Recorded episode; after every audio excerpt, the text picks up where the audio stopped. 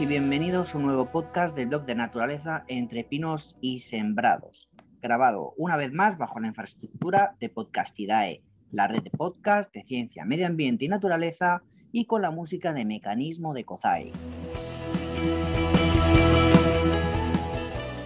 En esta ocasión vamos a hablar sobre el declive de los insectos. Para ello contamos con el equipo de siempre. Jorge Falagán, biólogo. ¿Cómo estás, Jorge?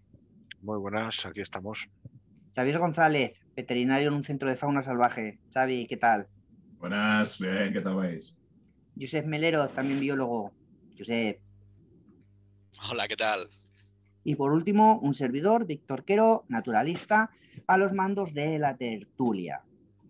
Y quería comenzar con, bueno, con, con hablando del, científico y ecólogo Francisco Sánchez Bayo, que bueno, formó parte de un estudio científico titulado Worldwide Decline of the Entomofauna, a Review of its Drivers. Más o menos. Lo que vendría a ser la traducción es la disminución mundial de la entomofauna, una revisión de sus impulsores. Y esto, Francisco Sánchez nos cuenta que el 41% de las especies de insectos están en declive y un tercio directamente en peligro de extinción fruto principalmente de factores provocados por la acción humana y por el cambio climático. En él dice que desaparecen especies a una velocidad anual del 2,5% de la biomasa de insectos.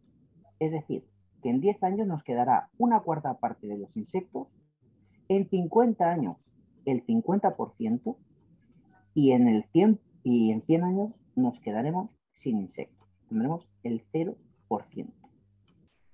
Eh, son unos datos escalofriantes. No sé si vosotros los, conocíais, compañeros. No sé si habéis. ¿Los conocías, Xavi? No, pero discrepo bastante. Sí, quiero decir. Cuéntame. Esas son. Esas extrapolaciones así son como las de los físicos cuando dicen que a 273 bajo cero no hay volumen, porque los gases cada vez se comprimen más. Y entonces extrapolas y dices, claro, si el hidrógeno ocupa tanto, tanto grados, y tampoco a tantos, pues cuando llegas a 273 bajo cero, cero absoluto, no hay volumen. A ver, teóricamente los cálculos son impecables, pero la biomasa es una cosa y la biodiversidad es otra. Entonces sí que va a haber una disminución de la biodiversidad brutal, eso es obvio, pero siempre va a haber especies generalistas. O sea, acabar con los insectos son palabras muy mayores.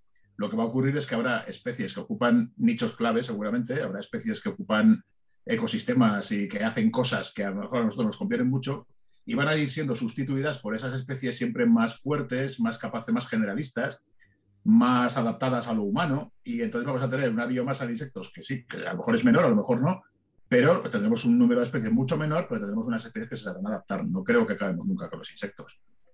Ahora, el resultado no nos va a gustar nada, porque seguramente las especies que triunfen van a ser lo que llamamos plagas, van a desaparecer las especies que predan sobre esas especies que llamamos plagas, y va a ser un desastre sin precedentes, pero la biomasa de insectos, vamos, lo que es los insectos, acabar con ellos, antes nos extinguimos nosotros, eso seguro. ¿eh? Tú, Josep, veo que ibas asintiendo conforme decía Xavi. Sí, sí plenamente de acuerdo con lo que ha dicho Xavi. No, bueno, eh, puede que sí que haya disminución de biomasa, porque al fin y al cabo estamos ah, vertiendo tanta cantidad de tóxicos en el ambiente que seguramente sí que habrá un, bajón importante de la biomasa. De todas maneras, lo más importante para nosotros no va a ser tanto la pérdida de biomasa como lo que decía Xavi, ¿no? El, que las especies que proliferen sean, sean las que no nos interesan a nosotros como especie. ¿no? Y, pero bueno, ya veremos qué pasa. Jorge, tu aportación. estoy totalmente de acuerdo. Ahora mismo, pues tendríamos descritas, o la ciencia tiene descritas, pues a lo mejor un par de millones de especies de, de insectos aunque pues las estimas hablan de que pueden ser pues, cinco, que pueden ser siete, ocho, hay un enorme desconocimiento sobre el número de especies que tenemos ahora mismo de insectos a nivel planetario.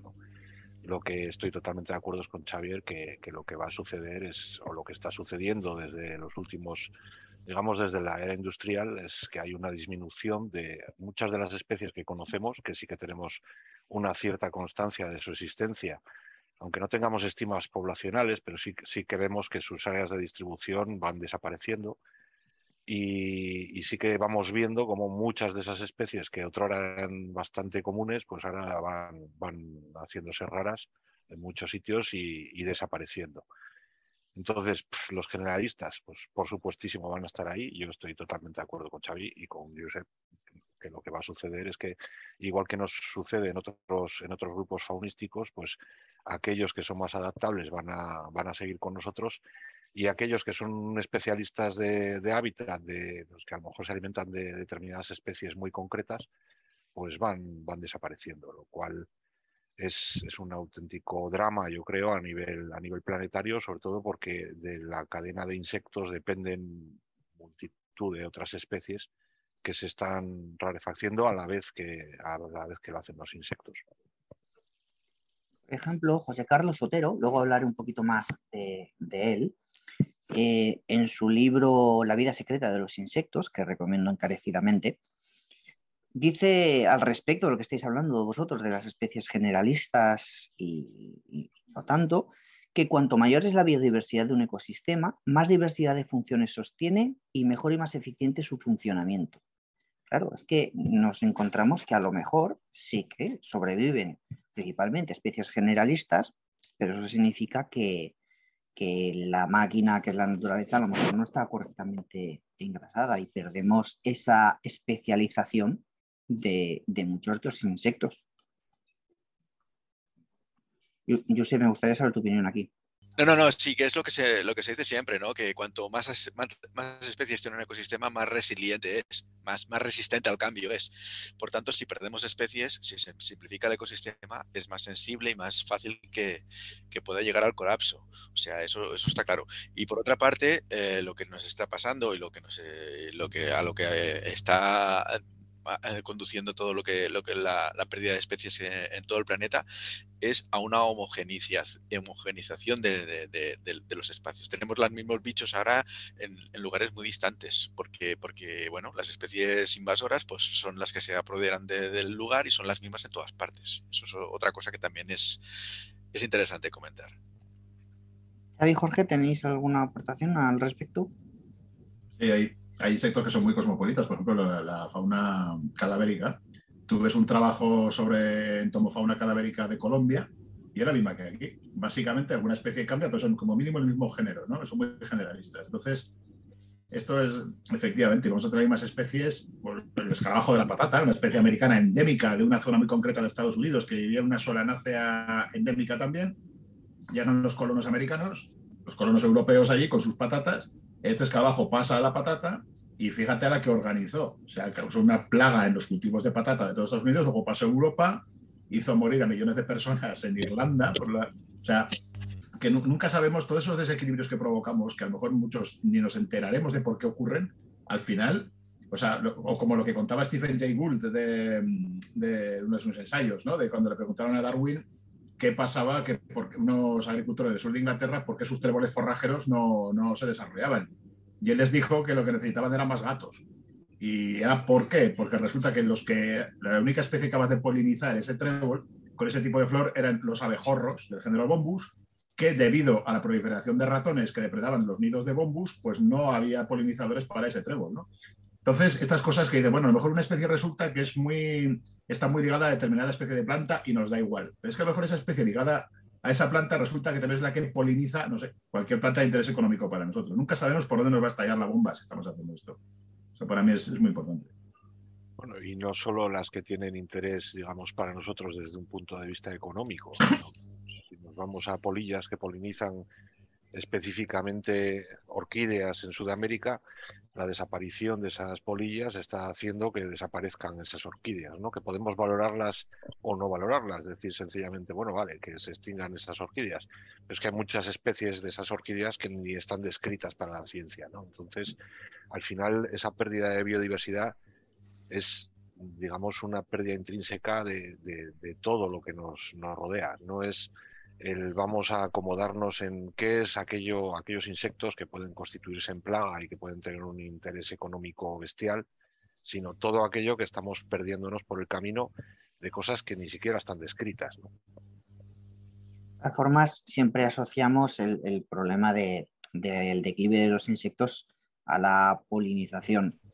Josep, tú como educador ambiental, me gustaría que hicieras un, que, desarrollaros un poquito más esto, porque ¿qué? ¿Son importantes los insectos por la polinización o son Eh, por más cosas? No, evidentemente que son importantes por la polinización. La polinización es un, es un fenómeno muy, muy importante porque evidentemente sin, sin, la polinización las plantas no pueden, muchas plantas no pueden producir frutos. Pero no es ni mucho menos la única cosa que hacen los insectos. Hay muchísimas más cosas importantísimas que hacen los insectos. Desde la descomposición de los excrementos, que parece una tontería, pero por ejemplo se tuvieron que importar escarabajos peloteros a Australia cuando llevaron las ovejas allá porque si no no había ni quien se comiera las, los excrementos. Eh, pues eh, ya digo, desde eso hasta, hasta mil cosas más. O sea, los insectos son, son una pieza fundamental en, el funcionamiento de los ecosistemas. Por tanto, mmm, bueno, y lo que antes ha dicho Xavi también, muchos insectos controlan plagas de otros insectos y o son tantas las, las, implicaciones que, tiene el grupo insectos que, bueno, que, no, no, nos podemos obviar. Había un, comentario un poco jocoso una vez que le preguntaron a un entomólogo si, creía en Dios y dijo, no sé si Dios existe, pero si existe está enamorado de los escarabajos, por la cantidad de escarabajos que hay, ¿no? Es el grupo más numeroso con muchísima diferencia. Ellos solo probablemente son más que el resto de, todos los animales juntos en cuanto al número de especies. O sea que, bueno, eh, son, son una pieza clave en funcionamiento de todos los ecosistemas. ¿Tú, Xavi?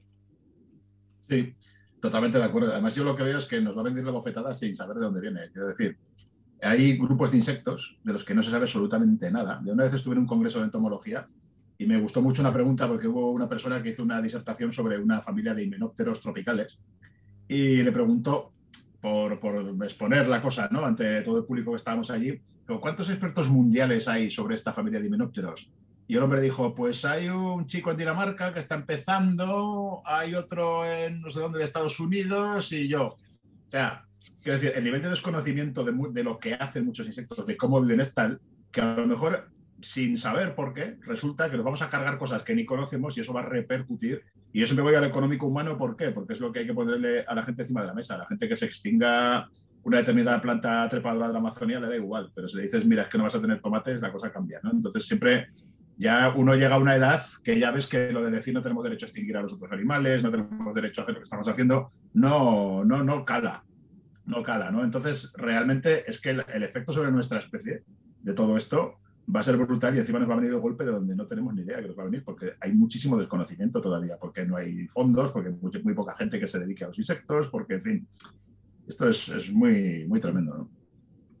Bueno, es que en realidad es un grupo nada atractivo, salvo algunos, algunos taxones o algunos grupos ¿no? que se han dedicado más esfuerzo por parte de la sociedad en su conjunto, ¿no? O sea, desde los coleccionistas de hace varios, varios cientos de años de, de, mariposas o de escarabajos a lo que es el enorme compendio de lo que suponen todos los insectos. O sea, es que hablar de insectos, estaba hablando antes de un par de millones de especies descritas. O sea, un par de millones. Cuando decimos, bueno, ¿cuántas aves hay en la península ibérica? Y podemos decir, bueno, pues yo qué sé, igual hay, juntándolas todas, 500 especies, ¿no? Distintas que puedo observar. Pero es que 500 especies de insectos las ves en, no voy a decir en un paseo matutino, ¿no? Pero, pero que si te pones bruto, ves esas 500 en una semana. Entonces, realmente están muy poco estudiadas, son muy poco atractivas en principio, ¿no? O sea, tú le preguntas a la sociedad en su conjunto y te dice, pues a mí que se extingan las garrapatas me da igual, que se extingan los mosquitos, ahí les den a todos, ¿no? Y al final dices, bueno, están ahí porque tienen que estar, aunque sean molestos en, determinadas situaciones, pero el hecho de que existan las garrapatas y sean transmisoras de determinadas enfermedades, pues pueden estar regulando poblaciones y haciendo una función que puede parecer, digamos, a priori poco, poco apetitosa ¿no? para, una, para un humano, pero pueden estar haciendo una función importantísima dentro de un ecosistema. Entonces hay tantas y tantas y tantos conjuntos de, de especies que, que ahora mismo están desarrollando funciones que son totalmente vitales para los seres humanos, ya que nos ponemos solo con los humanos, pues solo con los humanos, que son absolutamente vitales para, para que nosotros sigamos estando en el planeta. A mí me parece absurdo que no les prestemos un poquito más de atención a, este grupo.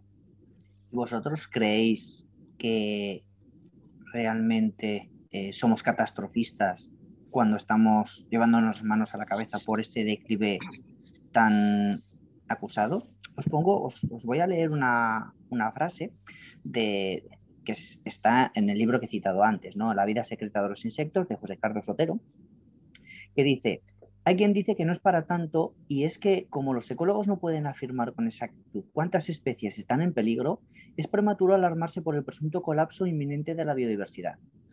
Paul Elrich, de la revista Science, dice al respecto, por lo visto, a los científicos no se les permite avisar a los bomberos mientras no den información exacta sobre la temperatura de las llamas en cada punto del incendio. ¿Qué os parece? Totalmente de acuerdo. Es que es eso.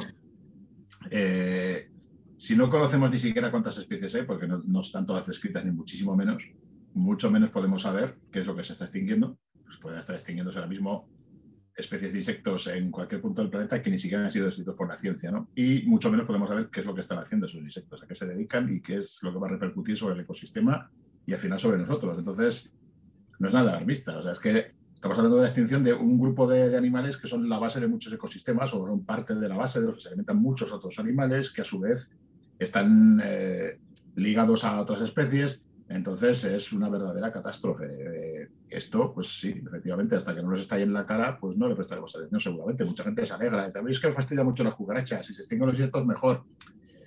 Y ya veremos a ver, ¿no? Jorge.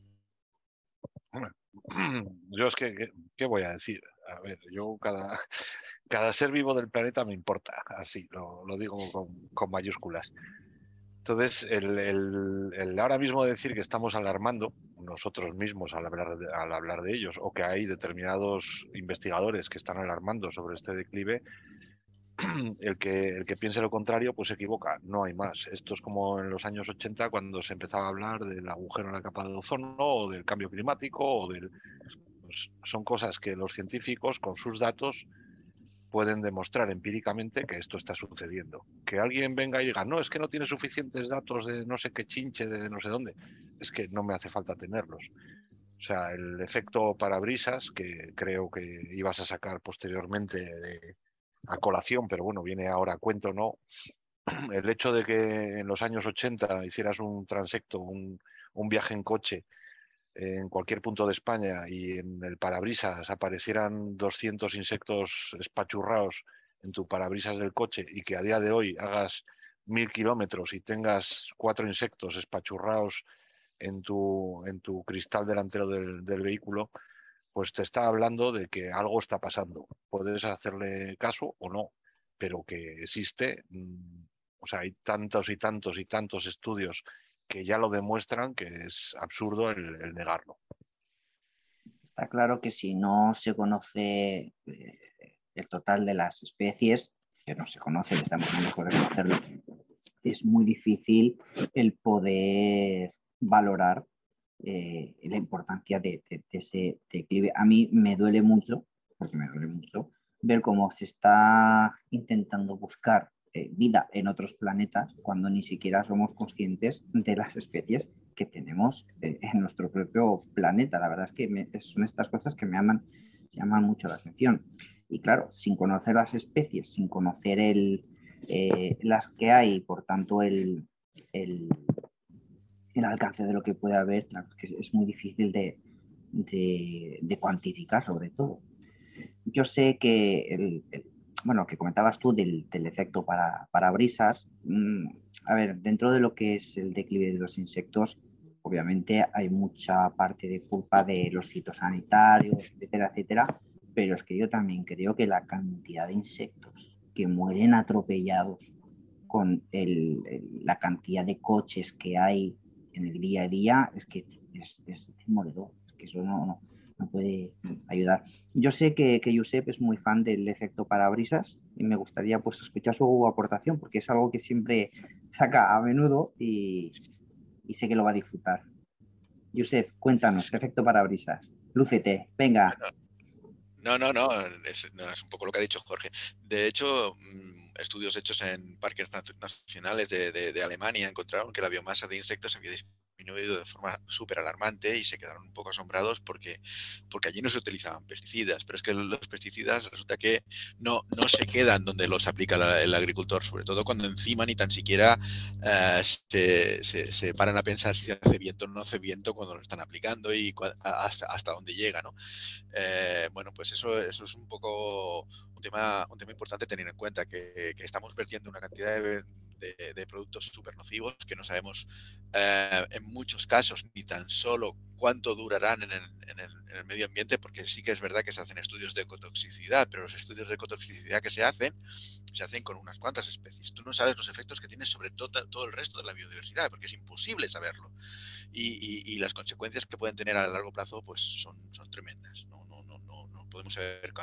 De todas maneras, una, cosa, un pequeño punto. Cuando antes hemos hablado de la biomasa, para que os hagáis un poco la idea, eh, la biomasa solamente de los colémbolos, de los colémbolos, eh, en muchos ambientes que los que se han analizado, es ella sola más grande que la de todos los restos de animales juntos. O sea, te vas a una sabana africana y, tú no ves colémbolos, pero en el suelo hay tal cantidad que son mucho más en peso que todas las cebras, todos los ñus, todas las jirafas y todos los leones juntos, ¿no? O sea, eso nos da una, idea de la importancia que tienen, porque si tienen una biomasa tan grande, la biomasa, la, función ecológica es, forzosamente muy importante, ¿no? Yo recuerdo una conversación contigo que viajaste a Extremadura y decías y volviste eh, diciendo que lo que más te había llamado la atención era la cantidad de insectos que se te habían estampado, perdón, ¿eh? pero en el parabrisas y que en, otros viajes que no habías tenido esa percepción, que allí te llamó mm, mucho la atención. Es que hacía años que no me pasaba. Hacía años que no tenía un limpio parabrisas lleno de insectos estampados, como hacía años que no veía esa densidad de pájaros cantando. O sea, concretamente era la zona del Valle del Jerte, estuve entre el Valle del Jerte y Monfragüe. Y la impresión que me dio, es verdad que se sulfata también, ¿eh? o sea, que se aplican tratamientos a los cerezos, pero quizá sea menos que en otras partes. Y sorprendía porque era primavera.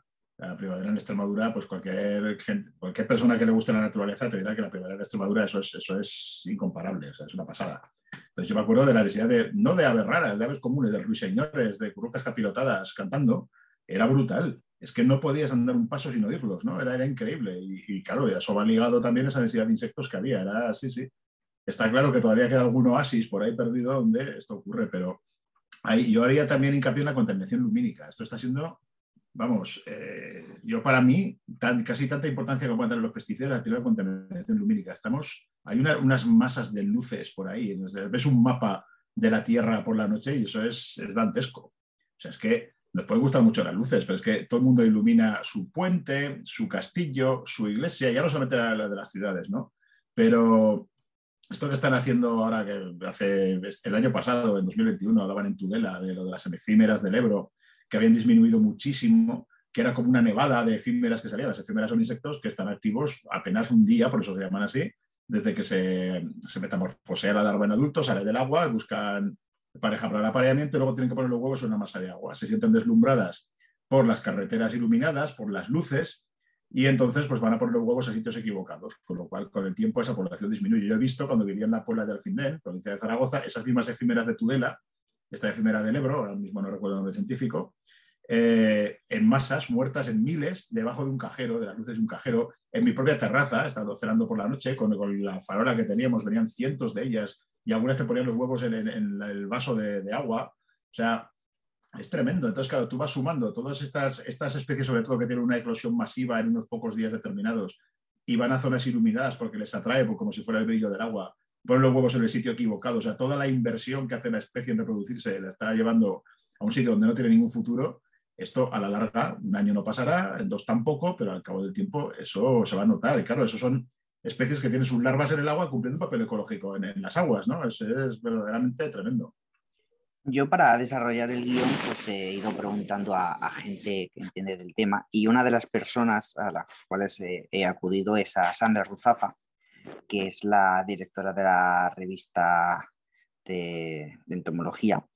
Y, le comenté, estuvimos hablando del tema de las efímeras y bueno, explicaba eso, ¿no? que realmente la luz reflejan el asfalto, las efímeras se piensan que eso es agua y entonces depositan los, los huevos en el asfalto, en un sitio equivocado. Y ella misma me decía, es tan fácil como cuando pasan eh, estos momentos, ¿no? Que eclosionan las efímeras y, tal, eh, apagar las luces.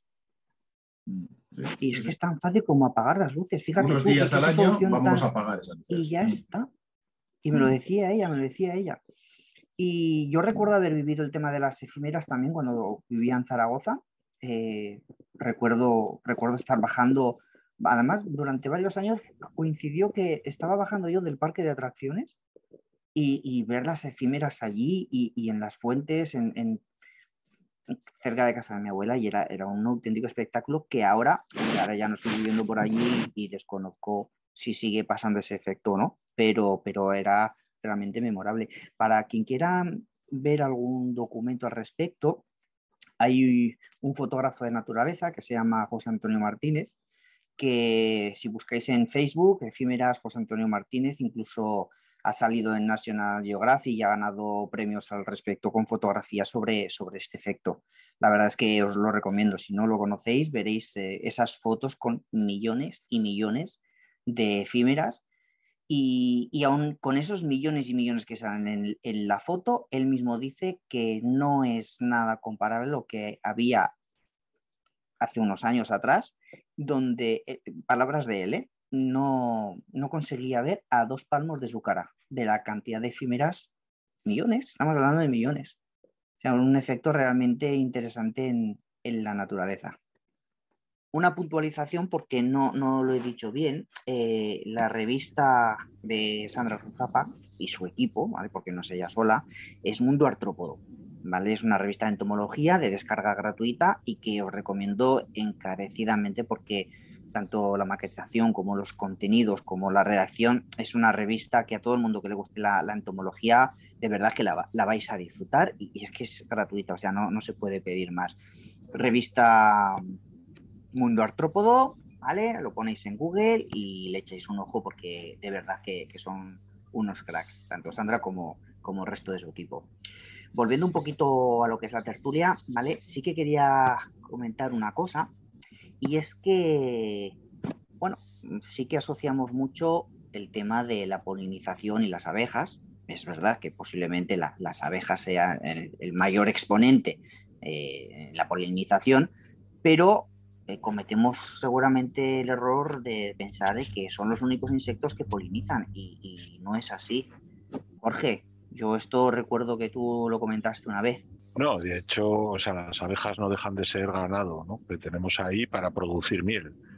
Entonces, el ponderar una única especie o un, conjunto de, especies exclusivamente en detrimento de otras, pues es un, es un grandísimo error.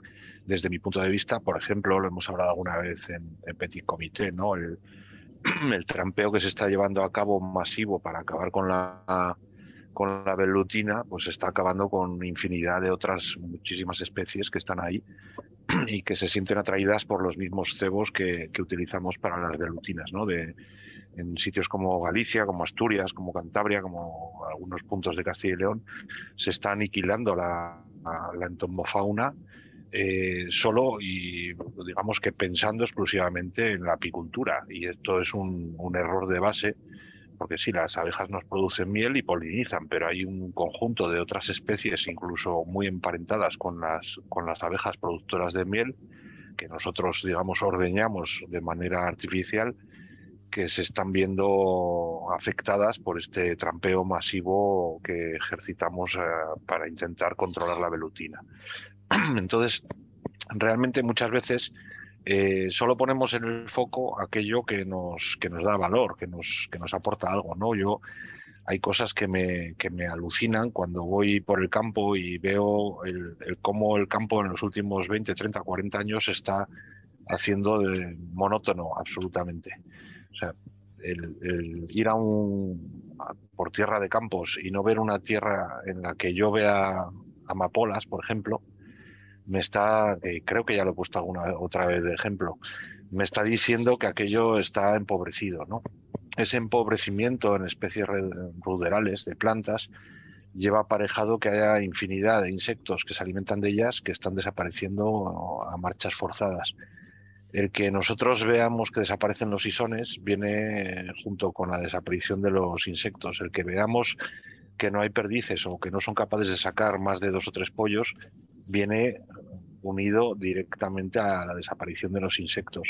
Muchas veces esto es una cascada, ¿no? En, la naturaleza es muy habitual que todos los episodios nosotros veamos determinadas partes de, lo que está aconteciendo en cosas, digamos, de bulto, ¿no? En cosas grandes. Y, a veces nos olvidamos de mirar a lo pequeño, a lo que aparentemente es, insignificante, ¿no? pero que realmente es la base de todo. Y los insectos son en gran medida una, pues, digamos, unos vindicadores que nos están diciendo que algo, algo no va bien. Ponéis de ejemplo los, las efémeras. Cualquiera que sea pescador o que haya pescado en, en todo el cuadrante noroeste de la península ibérica, eh, aquí se pesca de una manera que es a la leonesa. ¿no? Se utiliza una boya en la que van cinco mosquitos cinco mosquitos o cinco imitaciones de, efémeras, de tricópteros, de plecópteros. Y hace años se utilizaban, ah, ya desde 1400 o por ahí, hay el manuscrito de Astorga, en el que se hablaba de cómo adobar, de cómo hacer esas, esas distintas moscas, imitando distintos imagos y subimagos de, como digo, de efémeras, de, de plecópteros, de, de tricópteros. nos hablaban de que en abril había que poner una mosca que era de color, pues, morada, ¿no? Un poco más adelante pasábamos a tonos verdes, luego a tonos marrones, a tonos paja, a tonos paja esto lo que nos estaba indicando es que en cada momento del año se utilizaban unas moscas porque eclosionaban unos insectos determinados y nosotros los estábamos imitando. A día de hoy, en muchos ríos leoneses, con una única cuerda de moscas, o sea, con cinco mosquitos, seríamos capaces de sacar el mismo número de truchas que se sacaban antes con cinco cuerdas diferentes. Cuerdas se llama estos aparejos de cinco o seis imitaciones ¿no? de mosquitos esto nos está diciendo que la diversidad de, efémeras, de tricópteros, ha caído en picado. Si nosotros ahora mismo con unas poquitas moscas somos capaces de imitar todas las que hace escasos 20 o 30 años se imitaban con 40 o 50 moscas diferentes, nos está diciendo que el río se está muriendo. Se están muriendo los insectos acuáticos, algo que es la base de la vida en el, agua. Este ejemplo puede ser o sea, trasladado al medio terrestre en cualquier aspecto. Me estoy enrollando, lo sé, pero poneros con todas las, las esfinges, cuando hablamos de, mariposas nocturnas, de estas grandotas que todo el mundo conoce, dices, pues hay una esfinge del chopo, hay una esfinge, una esfinge de la correhuela, del trébol, del no sé qué, del no sé cuál. Hay cada una de ellas tiene su planta nutricia. Si nosotros estamos haciendo que el, campo sea monótono, al final lo que estamos haciendo es eliminar toda esa variabilidad de posibilidades de alimentación que repercuten de una manera muy directa en determinadas especies. Esto es lo que estamos haciendo. Por un lado, alterar el hábitat de tal manera que estamos condicionando que todas las especies, o muchas de ellas, se encuentren con que no tienen que comer volviendo al tema de, las abejas y la apicultura, es que además una de las cosas que, tiene la apicultura es que son esas eh, ovejas, abejas, ovejas, que son, son como rebaños que allí por donde van, pues arrasan con, todo. Yo sé, yo sé que este tema te gusta. Sí, sí, bueno, hay hay aproximadamente unas casi mil especies de, abejas en la península ibérica y solo hablamos de la, abeja, de la abeja de la miel y, es solo una de las mil especies, ¿no? Eh, claro, todas las otras tienen una importancia brutal en la polinización de muchísimas plantas. Si tú eh, llenas eh, el campo de panales, pues su influencia hace que la competencia que, que crean, pues deja a las otras en una situación bastante, bastante penosa y, muchas pues lo pasan francamente mal.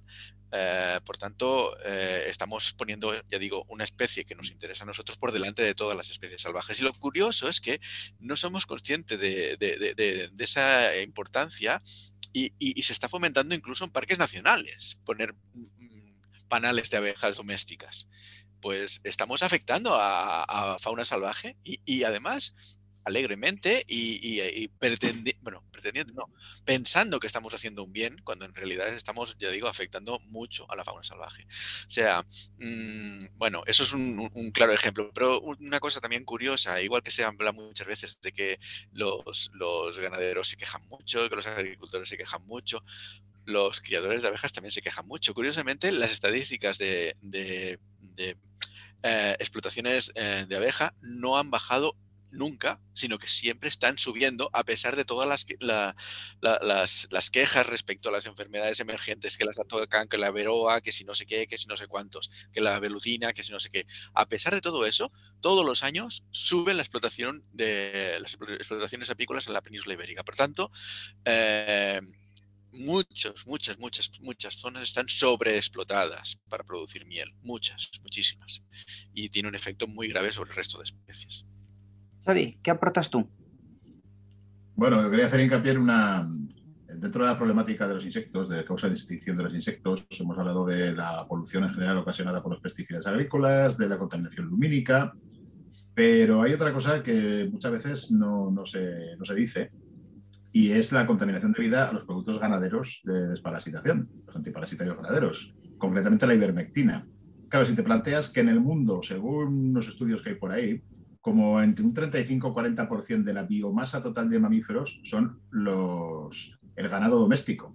Bueno, desde los pollos y los conejos hasta las vacas y las ovejas. Pero gran parte, una biomasa brutal de mamíferos que hay en muchos ecosistemas en el mundo hoy en día, son vacas y ovejas y cabras que andan por ahí en extensivo. Pensad en la Amazonia brasileña, que se está deforestando para tener explotaciones brutales de vacas. Pensad en, la, bueno, pues la dehesa extremeña, en cualquier punto de estos.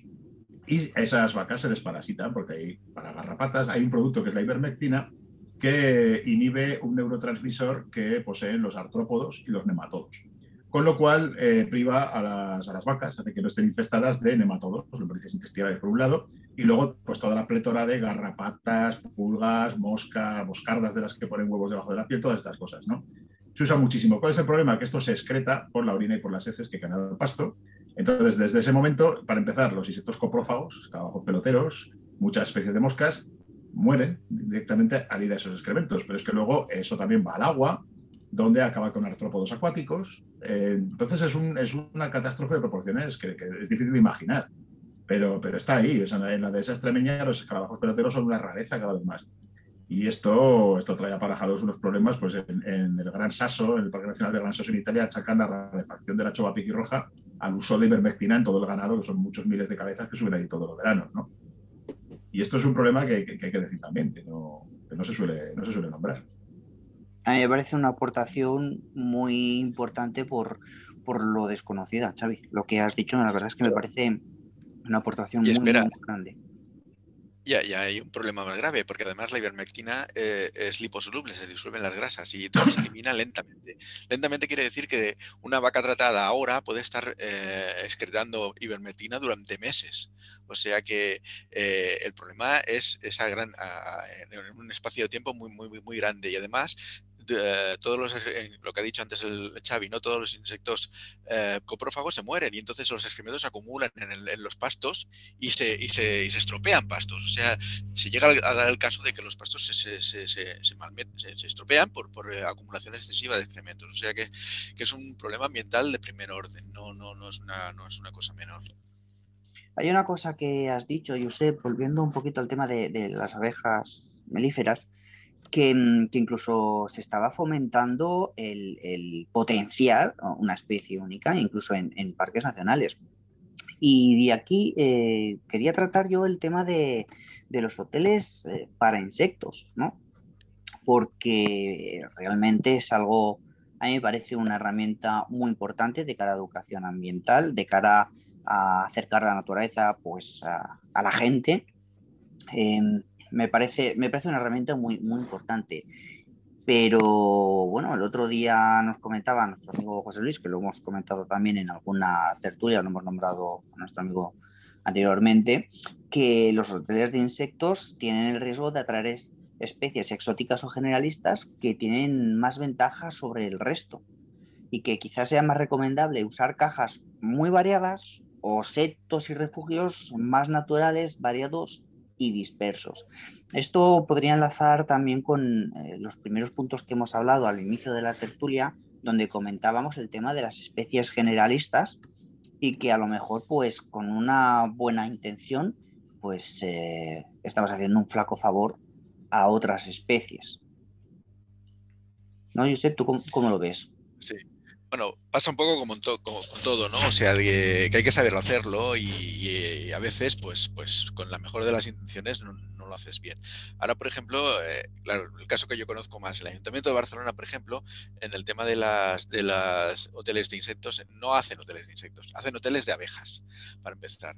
Porque, eh, bueno, si sabéis, eh, habéis visto hoteles de insectos típicos, se ponen, por ejemplo, piedras, se ponen, por ejemplo, piñas, paja. Bueno, en esos tipos de, de, sustratos no crían abejas o avispas solitarias, sino que lo que viven allí son otras especies, arañas, tijeretas, eh, escarabajos. Bueno, el caso es que muchas de estas especies son depredadoras de las abejas, que estás intentando que críen más arriba, o sea que estás poniendo juntas especies depredadoras con presa. Bueno, eh, y además también otra cosa que también se dice de los hoteles de insectos es que crean una concentración eh, muy grande de, animales en, muy poco espacio, cuando de forma natural estarían mucho más dispersos. Y a veces eso puede favorecer la transmisión de enfermedades. Todo eso eh, yo lo estoy diciendo como profano, ¿eh? yo por lo que he oído los expertos que, comentan a veces esto. De todas maneras, como herramienta educativa, yo lo encuentro, lo que tú decías antes, es fantástico. Yo, por ejemplo, en alguno de los parques que voy, pues que hay algunos y ves cómo están tapados por por los, la abeja madre ha tapado la, guarida, puedes explicar perfectamente cuáles están colonizados, como que el, primer huevo puesto es el último que saldrá porque está al fondo del tubo y han de salir primero sus hermanos para que pueda salir él. O sea, yo desde el punto de vista educativo le veo muy bien y el efecto que pueda tener en una, en una ciudad, pues supongo que, es menor o no, no, no, tiene un efecto grave sobre la, la, diversidad general. ¿no? Y entonces, desde ese punto de vista, yo lo veo muy buena herramienta. Mm, yo ya no entro en lo que os he dicho antes de, de los otros problemas que pueda haber, ¿no? pero en ese sentido sí lo encuentro muy bien. Jorge. Bueno, yo soy un poco siempre de, de conservación en, en, grandes términos, ¿no? O sea, a mí los pequeños parches que podemos poner a la naturaleza, pues me parecen estupendos y desde un punto de vista de la educación ambiental me parece maravilloso que se pongan hoteles de insectos, pero ya abogaría siempre por políticas mucho más ambiciosas, ¿no? no el que hagamos parches, sino el que digamos, bueno, a ver, el uso de fitosanitarios es una de las cosas que está arruinando a gran escala junto con otras que ya se han mencionado, ¿no? La presencia de insectos, el, hecho de que, por ejemplo, la PAC no obligue a tener unos linderos, no obligue a, poner una serie de, plantas ruderales que permitan la cría de especies a nivel bestial. O sea, no estamos hablando de un, una pequeña cajita puesta en un parque en una ciudad. Eso para mí es muy positivo desde el punto de vista de la enseñanza, pero si nos estamos quedando a gran escala sin insectos, pues no es, no es una solución. ¿no? La solución, desde mi punto de vista, pasa por la obligatoriedad, como sí lo dice la PAC, ¿no? el, hecho de que haya que tener junto con tus cultivos una serie de arbolado, una serie de, setos, una serie de lindes que no se cumplen. O sea, en cualquier sitio que vaya y si busquéis dónde está el lindero que obliga a la PAC, no lo vais a encontrar y ese lindero es el que realmente favorece la presencia de miles de millones de artrópodos, que es lo que, lo que realmente buscaríamos si quisiéramos tener un ecosistema sano, ¿no? en el cual no solo tengamos esos, esos insectos, sino toda aquella otra fauna que se alimenta de, ellos. A su vez mantendríamos todas las especies vegetales que son propias de nuestro, de nuestro territorio y que cada vez están siendo pues, eh, desplazadas y en muchos casos, bueno, pues hay un banco de semillas ahí a 10, 20, 30 centímetros del suelo que si seguimos haciendo la agricultura intensiva a la que estamos sometiendo al territorio, pues en un momento dado dejarán de ser ni siquiera útiles. ¿no? Entonces, para mí estos hoteles están estupendos desde un punto de vista de, de la educación ambiental, de aproximar a la población en general qué es lo que sucede, pero también anexionado a ese hotel de insectos, yo obligaría en cada parque de cada ciudad, como se viene haciendo en algunos sitios pioneros en estas cosas, el dejar zonas asalvajadas dentro de los propios parques. Esos sitios de las gafuras, como decía mi abuela, ¿no? Esos bichos inservibles que aparentemente pues una culebra, un sapo, un no sé qué, que parece que no saben, no, no, no sirven para nada, ¿no? Salvo para darte sustos que ya llamaba gafuras. Los criaderos de gafuras a mí me encantan. O sea, cualquier sitio en el que tengo insectos, tengo culebras, tengo un erizo, tengo unos murciélagos que pueden aprovecharse de esos, de esos insectos, me parece lo, realmente positivo. ¿no? Y también hay que enseñar a la gente que esos sitios de maleza, esos sitios que a lo mejor parecen un poco desordenados, ¿no? No es ese árbol en línea junto con nuestro césped maravilloso. Si nosotros tenemos en cada parque una zona de poquitos metros cuadrados, ¿eh? o sea, tampoco hace falta mucho, con 40, 50 metros cuadrados aquí y allá, en los cuales tengamos diversidad de especies vegetales, lo que nos vamos a encontrar es una enorme diversidad de especies animales, incluidos los, los insectos, que van a criar en mayor proporción que lo que hagamos en cualquiera de estas casetas, digamos, que construimos para que críen los insectos. Al respecto de esto que dices, Jorge, hay un proyecto que a mí me gusta mucho que se llama Alcorques Vivos, que, bueno, los alcorques, para que no sepa, son los rectángulos estos donde están los árboles en las aceras, ¿no? Y que los dejan crecer de forma naturalizada, donde ahí pues hay una explosión de plantas y, de insectos que, bueno, que es una forma de recuperar un poquito la, la biodiversidad también en las, en las ciudades. Xavi, faltas tú. Yo estoy plenamente de acuerdo con todo esto que habéis dicho. Eh, esto que ha dicho Jorge de, de, eso, es que nosotros muchas veces al final pecamos de lo mismo que los animalistas, muchas veces, ¿no? Que estamos metidos en el medio urbano y nos damos cuenta de lo que pasa en la ciudad y lo que está en el campo no lo vemos tanto, incluso los que somos más conservacionistas, porque es verdad que, que es que el despropósito que está ocurriendo en el campo es tan brutal. O sea, veo a este respecto, en la ribera del Ebro, cuando llega el mes de febrero más o menos, dentro de poco empezará, eso es alucinante la cantidad de toneladas de carbono que se eliminan el aire con toda la gente que está quemando los ribazos, donde hay desde carrizos hasta plantas ruderales de todo tipo, lo dejan todo carbonizado absolutamente y lo que no, si acaso llueve o es un poco más lo fumigan todo con herbicida. Tienes una pérdida de algo que diversificaría el hábitat que es tremenda para plantas, para insectos, para todo. Luego hablan de que habría que erradicar la caña porque es una especie introducida y puede acabar con las plantas que crecen en los ribazos. Pero ¿qué plantas crecen en los ribazos? Si es que lo, que lo carbonizan todo. Y esto es muy típico de la Ribera del Ebro, ¿no? Y tú pasas por Zaragoza y alrededores en febrero y se te cae el alma al suelo. O sea, ves nubes de humo saliendo por todos lados que a veces es que toses, y que dentro de la ciudad incluso te según cómo venga el viento, ¿no? Y esto acaba pues desde moluscos, desde bacterias del suelo, nematodos del suelo, insectos de todo tipo y, bueno, galápagos y lo que quieras, ¿no? Entonces, hace falta muchísima cultura para esto. Los alcorques vivos, pues toda mucha gente de la ciudad te hablas de que hay que dejar los alcorques, que se silvestre, que no hay que echar herbicida como se echan a saco en los alcorques para que no, sobre todo en determinados pueblos. Yo he visto echar a las 6 de la mañana cuando todavía no hay mucha gente por la calle, pues fumigar con, bueno, los que echan los, los herbicidas van con unos trajes que parece que estén en una epidemia de ébola. Dan miedo, con una especie de cañón desde una furgonetilla, ¿no? Entonces, eso es para que no crezca nada en los alcorques. Pero toda la gente le dices, no, vamos a dejar esto vivo para que haya más insectos, y mucha gente te dirá, ¿pero qué dices?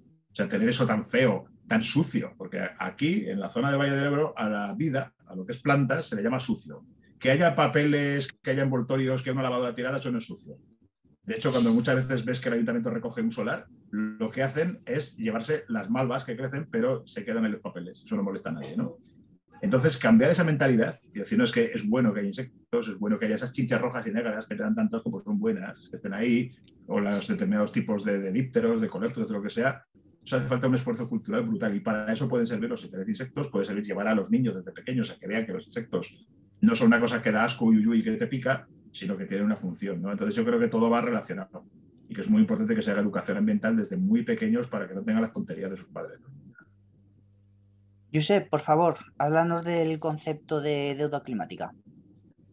Bueno, es un, un estudio que, que, ha hecho el CREAF, el Centro de, eh, Centro de, de, Investigación de Cataluña, y desde hace bastante tiempo, y también el ICO, el Instituto de, de, de Ornitología, que lo que están eh, viendo es que la, la temperatura media de, bueno, de toda Europa está uh, subiendo hacia el norte, se está desplazando hacia el norte.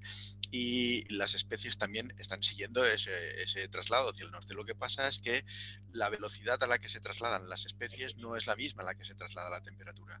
Y a esa diferencia de, de eh, dónde le correspondería estar a una especie respecto a dónde está la temperatura que antes eh, tenía como óptima, a esa diferencia en kilómetros se le llama deuda, eh, deuda climática.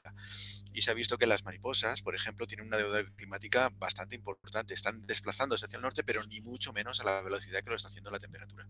Y eso puede llevar a, problemas muy graves, porque, porque ese desplazamiento que no es a la vez que la, que la temperatura, pues puede comportar desacoplos entre, entre la emergencia de las, de las orugas, por ejemplo, y la floración de, perdón, y la, cuando su planta nutricia está en buenas condiciones para alimentarla, puede provocar también que, los, que las aves que se alimentan de orugas tampoco lleguen en el momento que, que, que hay el boom de orugas.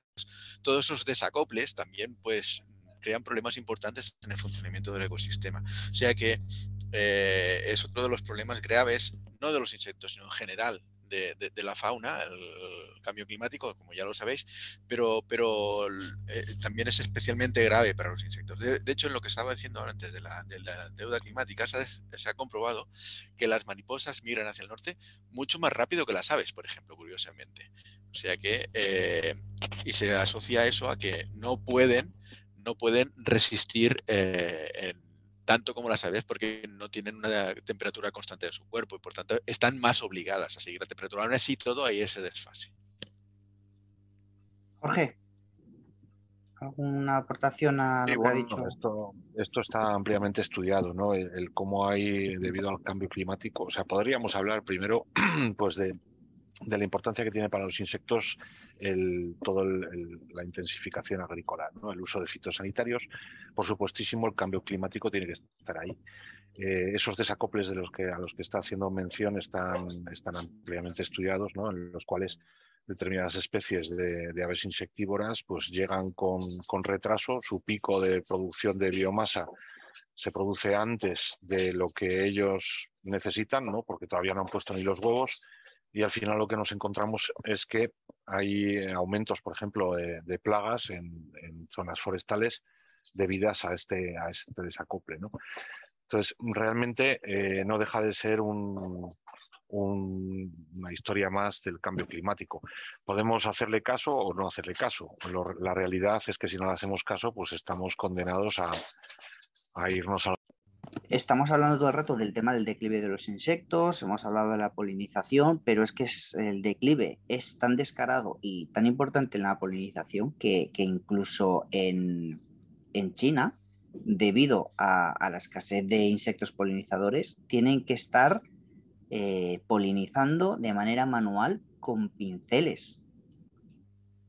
Josep, sé que esto Sí, es, una cosa que, bueno, sorprende un montón, ¿no? O sea, eh, el, tener que, hacerlo con pinceles eh, es una aberración total y absoluta. Y evidentemente no es tan efectivo, ni muchísimo menos, como que lo hagan insectos naturales. Y además, eh, bueno, es porque la mano de obra es barata, pero aún así todo, el coste eh, es brutal. Y, o sea, estamos perdiendo un servicio ecosistémico, es decir, una, prestación que nos hace la naturaleza gratuitamente, en este caso los insectos polinizando la, fruta, y la tenemos que sustituir por mano de obra haciendo una cosa que, no tendría por qué, por qué hacerla el ser humano. Eh, eh, es, es, un poco una de las cosas que, tenemos que ser conscientes. La naturaleza nos presta muchos servicios, la polinización es uno, la eliminación de excrementos es otro, la eliminación de cadáveres es otro. Eh, o sea, mm, los insectos forman parte de todo ese funcionamiento y de todas esas eh, funciones que eh, de forma natural les corresponden y que nosotros podemos llegar a sustituir parcialmente y mal. Nunca, ni mucho menos de la forma tan efectiva como lo hacen ellos. el hecho de, usar tanto, tanto pesticida pues tiene esas consecuencias. Jorge, Querías hacer una aportación. Sí, no, quería, quería comentar que es cierto que, por ejemplo, en invernaderos lo que se hace es llevar colonias de abejorros para que polinicen a las plantas de tomate, por poner un ejemplo, y esto aumenta la, producción entre un 20 y un 30%. eh, eso nos da una idea de la importancia que pueden tener los, polinizadores. ¿no? Si nosotros realmente tenemos una serie de tomates dentro de un invernadero y nadie los poliniza, es cierto que pues, gracias al aire mismo o sea, hay una polinización. ¿no? Pero si aumentamos nuestra producción un 20 o 30% solo metiendo una pequeña colonia de, abejorros dentro del invernadero, ya nos está hablando de, de, lo que pueden hacer por nosotros los insectos. ¿no? Xavi, bueno, pues yo sí, como conclusión, creo que estamos creando la tormenta perfecta. Es decir, tenemos por un lado el cambio climático, que estamos creando nosotros también, que está llevando estos problemas, toda la deuda climática, con estos problemas que tienen los insectos. Además, estamos fumigando por todas partes. Además, estamos desparasitando y provocando que nuestro ganado esté excretando insecticidas. Además, tenemos la contaminación lumínica Además tenemos los parques eólicos, que atraen un montón de insectos que también mueren allí. Y he visto fotos de parques eólicos sembrados de mariposas muertas en determinados periodos de eclosión, se sienten atraídas por las luces y las aspas las machacan. ¿no? Entonces estamos creando una tormenta perfecta de tal magnitud unida a los atropellos en carreteras, que siempre pues, parece que no es nada, pero claro, tenemos muchísimos kilómetros de carreteras y de caminos y de autovías por, kilómetro cuadrado. Entonces, vamos, lo que a uno se le hace complicado es que todavía siga habiendo insectos. Da idea de la resistencia que tienen las especies o determinadas especies, ¿no? Pero estamos creando realmente una tormenta perfecta. Para finalizar, Josep, ¿alguna última, ¿algún último comentario? Eh, los insectos son importantes y, nos tenemos que hacer conscientes de ello. O sea, un poco lo que ha dicho, lo que dijo Xavi al principio, ¿no? De que mucha gente, pues, pues eso, si se si desaparece una, garrapata o un, mosquito, pues, pues poco importa. Pues no, importa mucho, porque, porque, porque eh, estos, estos animales también tienen sus funciones y, si desaparecen no sabemos qué es lo que puede llegar a pasar. Yo qué sé, pongo un ejemplo rápido. Cuando las enfermedades emergentes de los anfibios a, los han hecho desaparecer, ha aumentado los casos de, malaria en, en Panamá y en, y en Costa Rica. Y era porque nos eliminaban los mosquitos, los mosquitos transmitían la enfermedad. O sea que eh, los efectos colaterales pueden ser enormes y desconocidos. Jorge, tienes un minuto. En un minuto, pues solo puedo decir que me encantan todos los insectos. Entonces, desde los que habitan ecosistemas acuáticos a terrestres, a cualquier otro lado, me parecen seres maravillosos. Animo a todo el mundo a ver una, una serie de dibujos que era de, que se llama Mínimo, que, ponía en su sitio pues, lo que hacía una mariquita o lo que hacía un saltamontes. Realmente me da mucha pena ver el, ver el campo sin luciérnagas, ver las noches en las que antes paseaba por ahí y veías esos puntos de luz maravillosos que me estaban diciendo que, el campo estaba más sano de lo que está hoy. Esto hay que pararlo de alguna manera y, lo fundamental para mí es atacar al, tema del mundo fitosanitario y al tema de, hacer las cosas monótonas que siempre son más aburridas. Pues vamos a finalizar la tertulia de hoy aquí. Para quien quiera aprender más o le guste el tema de los insectos, recomiendo el, libro de La vida secreta de los insectos de José Carlos Otero. Agradecer también a, Sandra Ruzafa eh, bueno, las aportaciones que, la ayuda que me ha hecho con, con el guion. Recomendaros su revista, titulada Mundo Artrópodo, donde tanto ella como su equipo pues, bueno, ha elaborado una revista sobre entomología que es de descarga gratuita y que, que es fabulosa, de verdad, de verdad. Os, os, recomiendo encarecidamente que le echéis un ojo.